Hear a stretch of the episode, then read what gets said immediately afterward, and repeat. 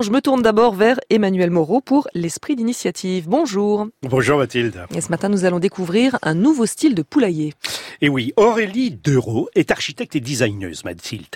Elle a inventé le Cocotarium. C'est un poulailler conçu pour être implanté au cœur des villes. Il fonctionne grâce à la collaboration des habitants qui nourrissent les poules avec leurs déchets alimentaires. Son premier Cocotarium est installé à Neuville, dans l'Oise. Aurélie. On s'est inspiré des kiosques à musique d'antan parce que c'était des lieux où les gens venaient pour se retrouver, pour partager un moment ensemble. Et puis, euh, et puis du coup, nous, on a voulu s'élever dans la hauteur pour répondre aux problématiques des villes parce qu'on n'a pas beaucoup de, de place euh, au sol. Et c'est comme ça qu'on arrivait à concevoir ces hôtels pour poules euh, à plus de 4,50 m de haut, qui sont un peu des espèces de phares dans la ville qu'on veut, qu'on veut pouvoir repérer au loin pour que les gens puissent venir s'y retrouver. Quel service les poules trouvent-elles dans votre hôtel?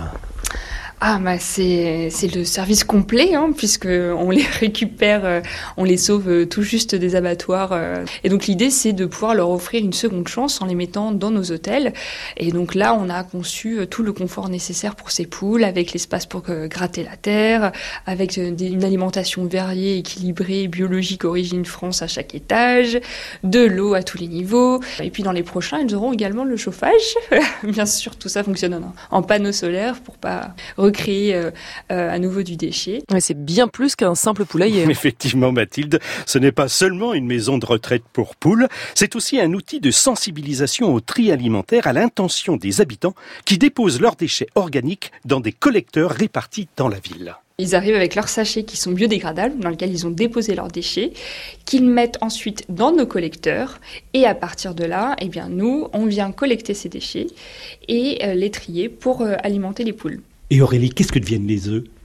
Alors aujourd'hui, pour le moment, euh, en tout cas dans le cadre de notre euh, première installation à Neuville, ce sont les bénévoles qui sont en charge du nettoyage du poulailler et de, tous les déchets qui vont récupérer ces œufs et pouvoir les déguster. Mais à terme, l'idée, c'est que euh, ces œufs soient déposés en point relais dans les commerces de proximité pour relancer l'activité locale et que ces mêmes personnes qui jettent leurs déchets puissent les récupérer et déguster des œufs.